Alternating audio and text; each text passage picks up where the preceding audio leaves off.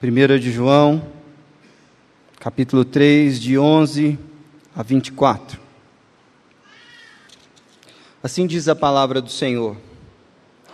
Porque a mensagem que ouvistes desde o princípio é esta: que nos amemos uns aos outros, não segundo Caim, que era do maligno e assassinou o seu irmão. E por que o assassinou? Porque as suas obras eram más e a do seu irmão justas.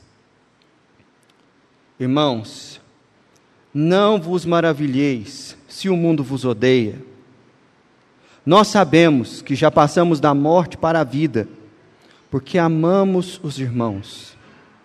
Aquele que não ama permanece na morte. Todo aquele que odeia o seu irmão é assassino. Ora, vós sabeis que todo assassino não tem a vida eterna permanente em si. Nisto conhecemos o amor, que Cristo deu a sua vida por nós, e devemos dar a nossa vida pelos irmãos. Ora, aquele que possui recursos deste mundo, e vir o seu irmão padecer necessidade, e fechar-lhe o seu coração, como pode permanecer nele o amor de Deus? Filhinhos, não amemos de palavra, nem de língua, mas de fato e de verdade. E nisto conhecemos que somos da verdade, bem como perante Ele tranquilizamos o nosso coração. Pois se o nosso coração nos acusar, certamente Deus é maior do que o nosso coração e conhece todas as coisas. Amados, se o coração não nos acusar, temos confiança diante de Deus e aquilo que pedimos dele recebemos, porque guardamos os seus mandamentos e fazemos diante dele o que lhe é agradável. Ora, o seu mandamento é este: que creamos em o nome do seu Filho Jesus Cristo e nos amemos uns aos outros, segundo o mandamento que nos ordenou. E aquele que guarda os seus mandamentos permanece em Deus e Deus nele. E nisto conhecemos que Ele permanece em nós, pelo Espírito que nos deu. Amém? Essa é a palavra do Senhor. No último mês de julho, o Fórum Brasileiro de Segurança Pública divulgou mais um relatório a respeito da situação da violência no Brasil. Já há 15 anos, essa instituição, que é composta por membros da Polícia Civil, Militar, Federal e também por sociólogos, cientistas políticos e também vários componentes da sociedade civil, tem se debruçado em cima dos dados produzidos pelas secretarias estaduais e municipais de segurança pública para apresentar anualmente um retrato de como anda a situação da segurança no nosso país. E um dos dados que é alarmante, que saiu no relatório desse ano, é que no ano de 2020 foram registrados 50.033 homicídios. Vou repetir esse número. 50.033 pessoas foram assassinadas no Brasil no ano de 2020. Isso dá uma média de 137 pessoas por dia. No Brasil, uma pessoa é assassinada a cada 12 minutos. Nós não estamos computando aqui dados de informações de investigações que não foram concluídas. Nós não estamos computando aqui dados de desaparecimentos que não foram atribuídos a homicídios nós estamos falando simplesmente do número bruto de pessoas que foram assassinadas no Brasil. Isso faz da nossa nação uma nação que banalizou o homicídio. Para vocês terem uma ideia, em 20 anos de ocupação norte-americana no Afeganistão, esse número não foi alcançado entre as baixas civis afegãs e os norte-americanos que morreram naquele país durante o tempo da ocupação. No ano passado, mais pessoas morreram assassinadas no Brasil do que nos últimos 20 anos no Afeganistão. Você tem ideia do que é isso? Não, você não tem ideia do que é isso. Porque nós somos um povo que se acostumou e que banalizou a violência, sobretudo a morte das pessoas. E hoje eu gostaria de chamar a sua atenção para o fato de que o homicídio, o assassinato, ele tem uma raiz espiritual, tem um componente espiritual que o Evangelho precisa fazer com que nós nos relacionemos com esse tema de maneira diferente. Basicamente, o que eu quero fazer é, olhando para o texto que nós acabamos de ler, pensando sobre o tema violência, é ver qual foi o início de toda a violência. Também passar pelo fato de que toda violência tem uma raiz comum. E, por fim, analisarmos a reversão de toda a violência. Nós vamos falar sobre o início, a raiz e a, rever, e a reversão da violência, com base no texto que nós lemos.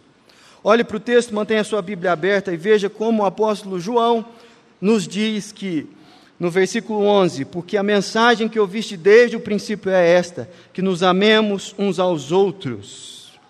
João, ele está sempre voltando no tema do amor e mostrando que aquilo que Deus requer dos discípulos de Jesus Cristo é uma postura de amor a Deus em primeiro lugar, sobre todas as coisas, e ao próximo como a si mesmo. Mas ele vai desenvolver o que não é esse amor dizendo o seguinte: Não segundo Caim, que era do maligno e assassinou o seu irmão. E por que o assassinou? Porque as suas obras eram más e as do seu irmão justas. Para você entender os textos bíblicos, é fundamental que você tenha uma compreensão adequada do texto de Gênesis. Basicamente, todas as passagens que a gente lê nas Escrituras, elas remetem ao princípio de todas as coisas e a como Deus criou todas as coisas e a queda corrompeu a criação de Deus. Caim e Abel, os dois primeiros filhos de Adão e Eva, logo depois de seus pais caírem em pecado, eles estavam numa jornada, numa caminhada espiritual. E eles tinham herdado do seu pai não somente a natureza pecaminosa, mas também um senso de temor a Deus e de comunhão com Ele.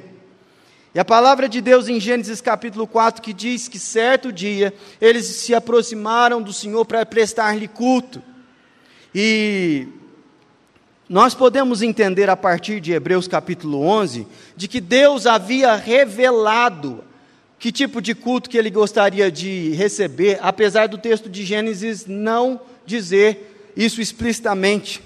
O autor de Hebreus diz que Abel, pela fé, apresentou mais excelente sacrifício.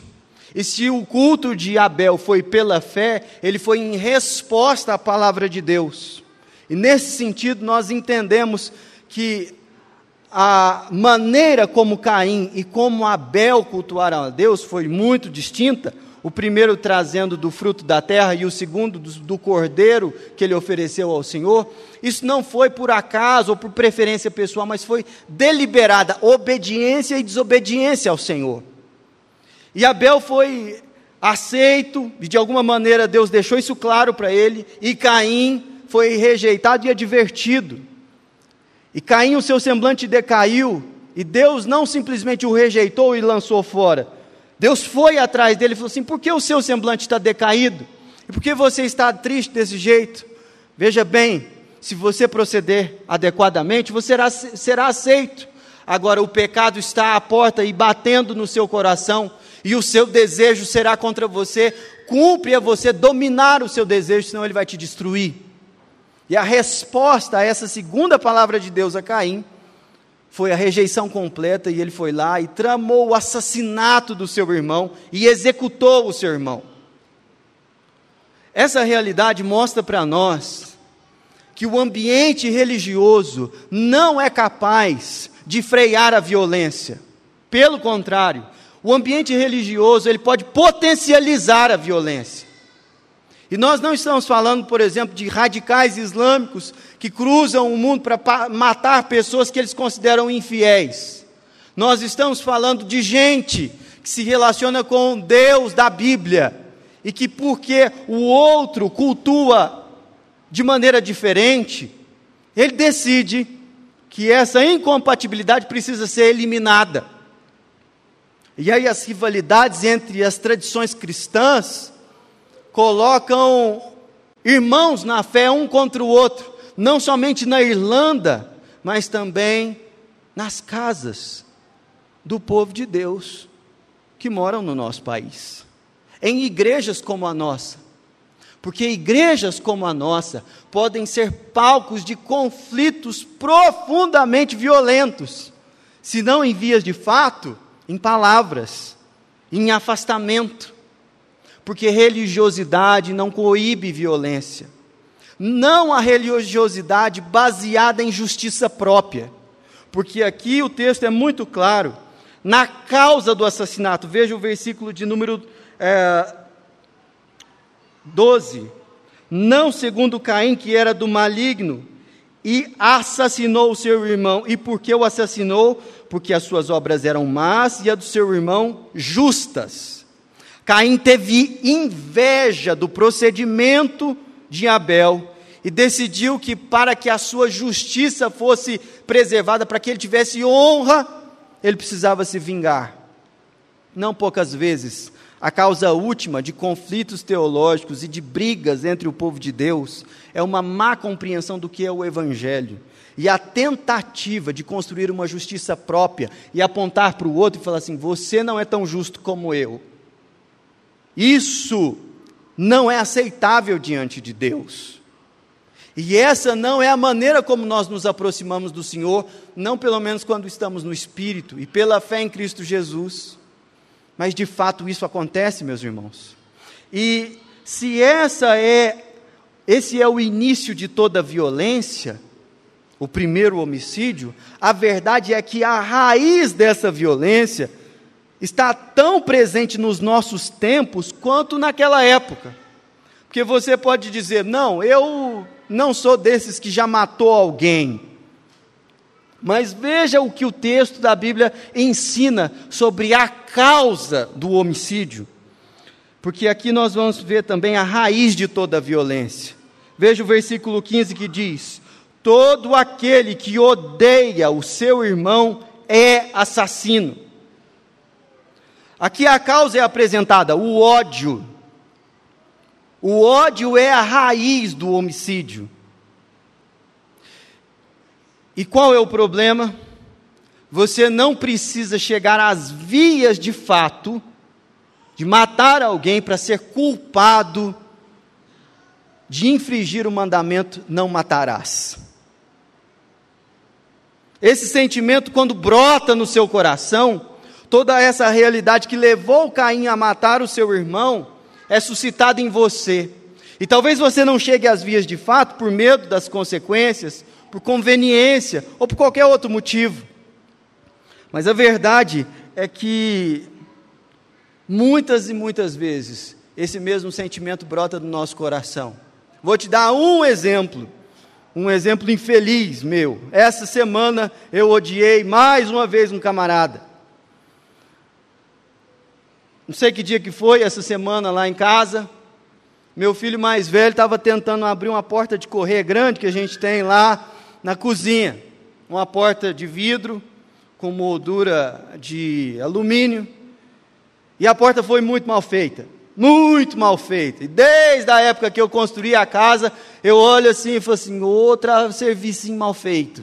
Mas essa semana, um ódio suscitou meu coração novamente, porque meu filho tentou abrir e uma das folhas da porta saiu na mão dele quase caiu em cima do menino. Eu olhei para aquela porta e eu odiei aquele homem de novo, de todo o meu coração. Eu não matei ele, mas se ele tivesse na minha frente. sei não, gente. Sabe esse negócio? Eu sei que você é tão pecador que nem eu. no trânsito, na fila do médico, sei lá onde você, você tem seus problemas aí. E por que que a gente é assim? Porque nós somos descendentes desse Caim na carne. E vivemos num mundo que a descendência de Caim foi para frente. E é exatamente isso que o texto diz a partir do verso 13: Irmãos, não vos maravilheis se o mundo vos odeia. Nós sabemos que já passamos da morte para a vida porque amamos os irmãos. Aquele que não ama permanece na morte. Você já parou para pensar que quando você vem para a igreja e encontra um cristão, você está se encontrando com alguém que é profundamente odiado pelo mundo? E não necessariamente porque faz coisas ruins, mas pelo contrário, toda vez que alguém decide viver piedosamente, ele vai sofrer retaliações.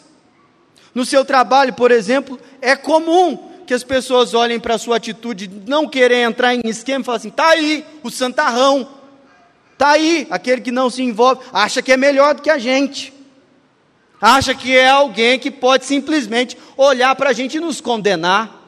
Quando na, na realidade a simples postura de evitar o mal gera contra qualquer um de nós aqui um ódio avassalador.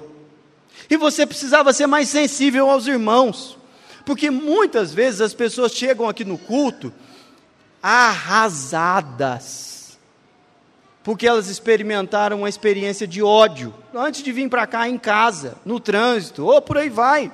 A semana no trabalho foi terrível. Mas se você vem só pensando em você e naquilo que você está sentindo, talvez isso não seja perceptível. E João, ele muito habilidosamente mostra para nós que esse ódio ele se manifesta de maneira muito concreta, não nesse impulso de voar em cima do outro e acabar com ele, agredi-lo ou é, assassiná-lo. Um vias de fato.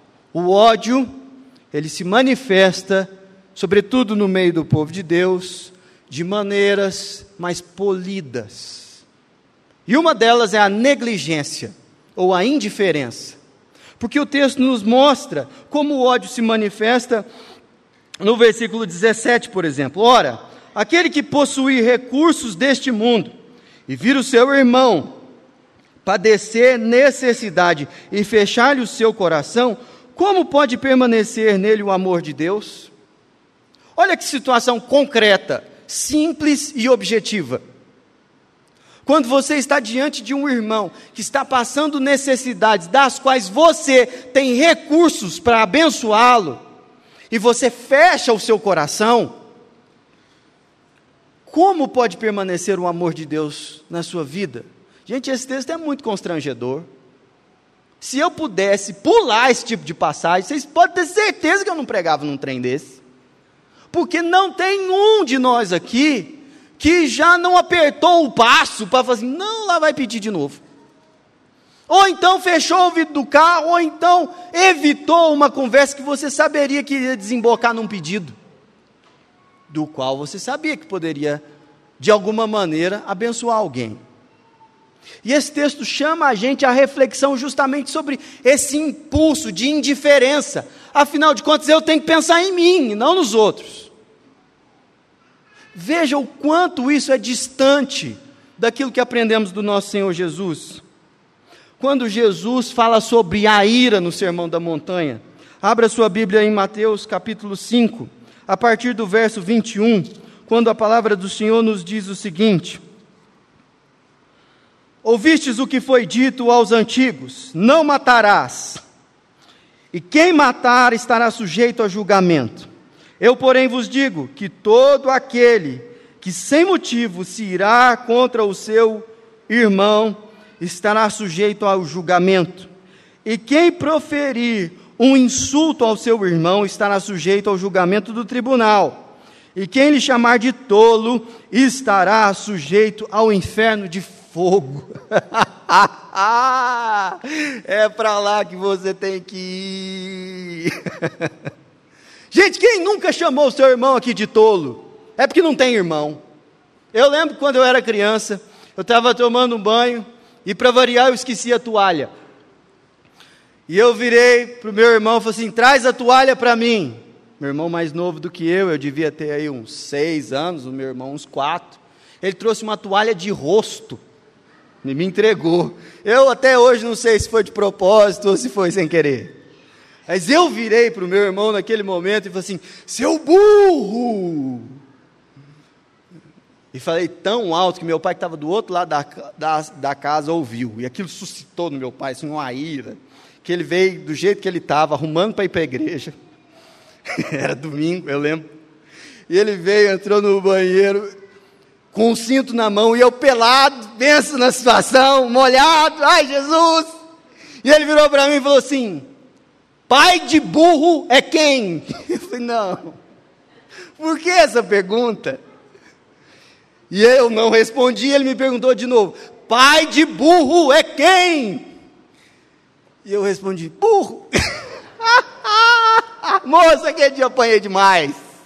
Apanhei. E justamente, justamente, o que Jesus está falando aqui é que esse impulso de ofender as pessoas, ele tem a causa, a ira, mas a ira ela só tem essa força porque o nosso coração é povoado de ódio.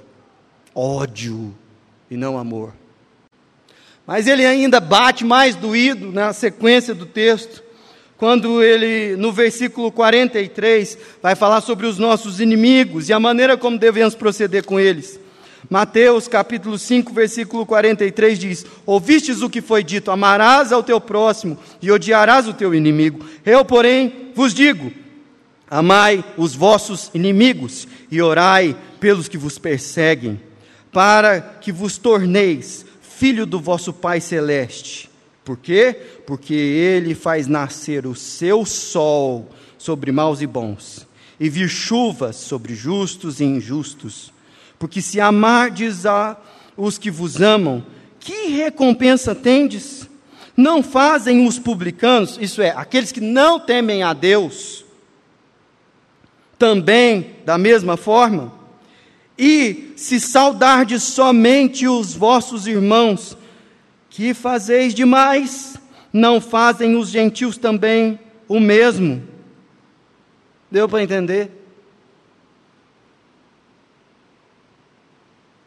Jesus ele estabelece um padrão para mostrar para nós o que é amor, que é absolutamente constrangedor. Quando nós olhamos para o nosso coração, o padrão nosso é: eu nunca matei ninguém, então tá bom. Quando nós olhamos para Cristo, aí o padrão é outro. Sabe qual é o problema? É que Ele é o juiz, não é você. Ele é Deus e não é você. Isso faz da gente estar numa situação absolutamente desconfortável, porque não existe ninguém absolutamente ninguém dentro desse salão aqui que não seja culpado disso que o texto aqui está dizendo. Isso é muito sério. Nenhum de nós escapa disso aqui. Agora, perceba que se a origem ou o princípio da violência está lá em Caim, e a raiz disso é o ódio, é verdade também que a reversão de toda violência é apresentada no amor de Deus por nós e no Evangelho de Cristo Jesus. Se não veja você o que o texto da palavra de Deus nos diz no versículo 16: Nisto conhecemos o amor que Cristo deu a sua vida por nós. Veja que, da mesma maneira que nós olhamos para o texto da Bíblia e, e percebemos em nós ódio, quando a Bíblia vai falar de amor, para onde que ela aponta? Ela não aponta para a gente, ela aponta para Cristo. E ela diz o seguinte: nós conhecemos o amor através daquilo que Jesus Cristo fez por nós, porque Ele deu a sua vida, Ele deu a sua vida. Isso, meus irmãos, é amor. Isso é amor. Nós temos dificuldade de dar recursos financeiros pra, que nós temos para pessoas que necessitam e fechamos o coração, e isso é uma situação muito constrangedora. Mas Jesus deu a sua vida, e isso é muito mais amplo e profundo. É o que o texto está ensinando. Nesse sentido, o sacrifício de Jesus é para nós o maior contato com o amor de Deus que nós podemos ter na história, na nossa história.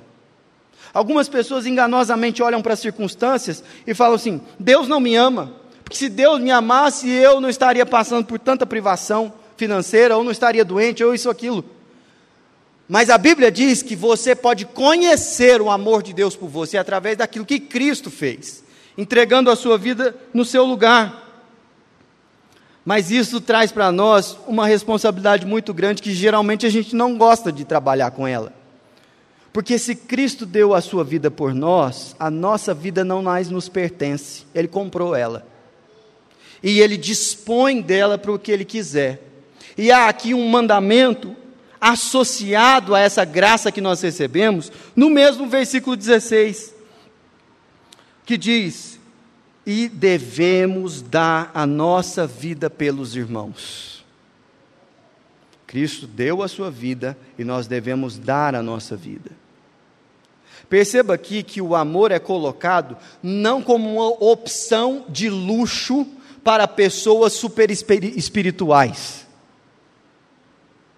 O amor aqui é colocado como um mandamento, um dever, uma dívida que nós temos para com Deus e só podemos pagar na vida dos irmãos. Não é um artigo de luxo, é o dia a dia da caminhada de fé e de andar com Deus. E veja que o texto é, ele é tão profundo que ele não está falando que nós devemos amar a humanidade. Porque é fácil lutar pelos direitos humanos. Não. O que ele está dizendo é sobre amar o seu irmão que você conhece esse que está do seu lado, esse que é concreto e que convive com você. Porque uma coisa é amar a humanidade, os golfinhos e as florestas, e outra coisa é amar um pecador que está do nosso lado, e aí é muito mais diferente e desafiador. E é isso que, o que João ele aponta para nós aqui, no versículo 19. 19: E nisto conhecemos que somos da verdade, bem como perante Ele tranquilizamos o nosso coração, de que o amor de Deus já foi derramado no nosso, na nossa alma. Gente, esse texto aqui ele é tão profundo que nós deveríamos nos debruçar nele com mais e mais temor e pedir a Deus discernimento sobre como obedecer isso aqui na prática. Eu quero sugerir para você quatro atitudes concretas para você viver isso aqui essa semana.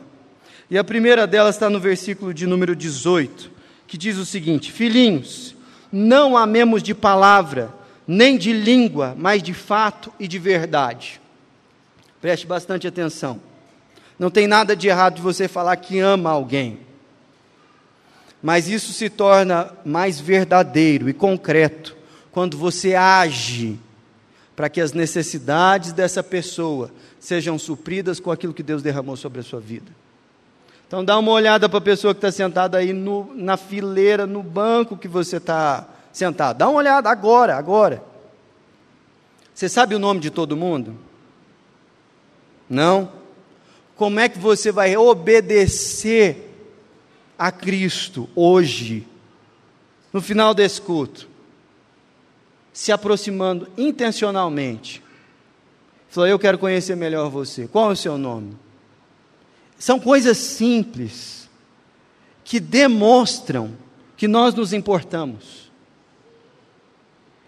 Frieza e impessoalidade não é sinal de respeito e de assim etiqueta. É simplesmente indiferença. E não é isso que a gente aprendeu do Senhor Jesus. Não ame só de palavras, mas de fato e de verdade. Segunda coisa. Você pode dar uma olhada nesse texto e olhar, eventualmente nós tenhamos alguém aqui ou em contato com essa mensagem falando, falando o seguinte: eu sou culpado de assassinato, eu já matei uma pessoa, não tem salvação para mim. Por exemplo, o versículo 17 diz o seguinte: ora, aquele. Não. Uh, 15. Todo aquele que odeia o seu irmão é assassino. Ora, vós sabeis que todo assassino não tem a vida eterna permanente em si. Esse texto não está falando para você que não tem jeito para você ser perdoado. Nós cremos num Deus que olhou para os seus assassinos e sabe o que, que ele disse? Pai, perdoa-lhes, porque eles não sabem o que fazem. Nós lemos uma Bíblia que um dos autores, que escreveu 13 cartas, foi responsável pela morte de um diácono e pela tortura de várias pessoas. E ele foi encontrado por Cristo Jesus e se tornou apóstolo da igreja. Não permita que as mentiras e acusações do diabo tomem conta do seu coração. Mas, dá uma olhada no versículo de número 20. Pois se o nosso coração nos acusar, certamente Deus é maior do que o nosso coração e conhece todas as coisas. Ora, se você entendeu o que o texto da Bíblia disse nessa noite, certamente o seu coração, a sua consciência, em algum momento está acusando você por causa de alguma coisa. Mas olha que interessante que o texto diz: Deus é maior que o nosso coração. E alguém poderia olhar para esse texto e falar assim: nossa, piorou, porque Deus tem noção de algumas culpas que eu não tenho consciência delas, entendeu? Deus sabe de mais coisas do que eu mesmo sei. Mas veja como Deus é grande. Capítulo 3, versículo 1 de 1 de João. Vede que grande amor tem concedido o Pai. Quando o apóstolo fala para a gente olhar para a grandeza de Deus, ele não está falando para a gente olhar para a sua justiça retributiva, mas para olhar para o seu amor. É esse o contexto geral. O seu coração te acusa, o meu também me acusa. Mas olhe para Deus e para o seu amor todas as vezes que você for acusado pela sua consciência para que os seus pecados não te destruam, não se afastem, não te desanime de buscar o Senhor. Agora, por que isso é possível? Veja bem, porque há em nós a possibilidade de vivermos o amor de Deus nas nossas vidas. Olha que promessa maravilhosa nós temos aqui no versículo de número ah,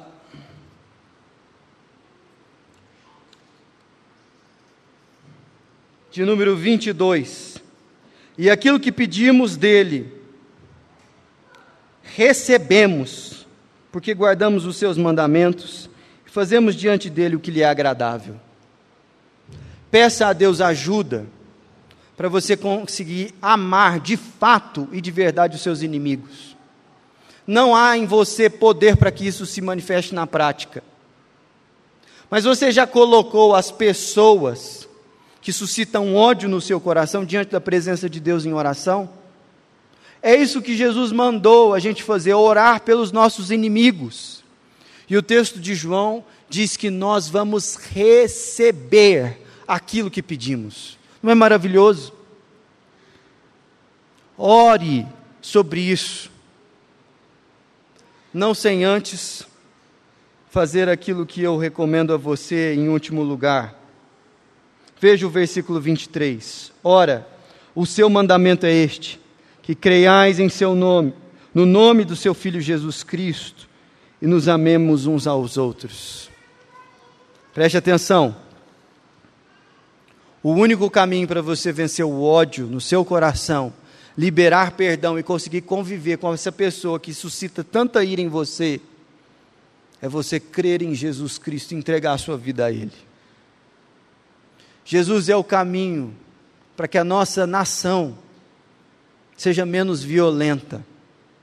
E a começar do seu povo, de fato e de verdade, há um caminho para o nosso país, há um caminho para a sua vida. Por isso, feche os seus olhos e vamos orar. Certa vez Jesus disse: Vinde a mim, todos os que estáis cansados e sobrecarregados, e eu vos aliviarei.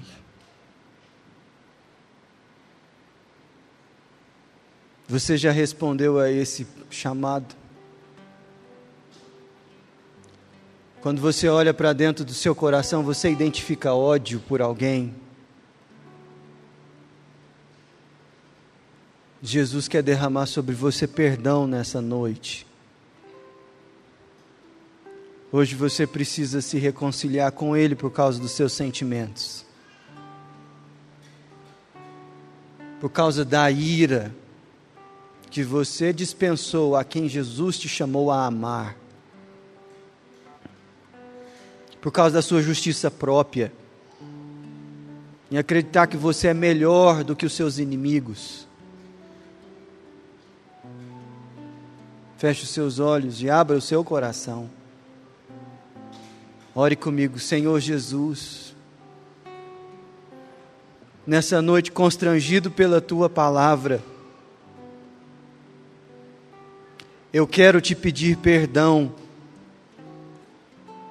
por ser tão parecido com Caim. E dizer ao Senhor que eu creio no nome do teu filho derrama do teu amor sobre mim, para que eu ame de fato e de verdade ao Senhor e aos meus irmãos, aqueles que são tão próximos a mim. Tem misericórdia de mim, Senhor, e recebe a minha vida, porque o Senhor deu a tua por mim. Que a graça do Senhor Jesus, o amor, o grande amor com que Deus nos amou, a ponto de sermos chamados os teus filhos, a doce comunhão do Espírito Santo de Deus, que com poder nos capacita a amar, sejam sobre todos vocês e sobre toda a família da fé, hoje até aquele dia eterno. Amém.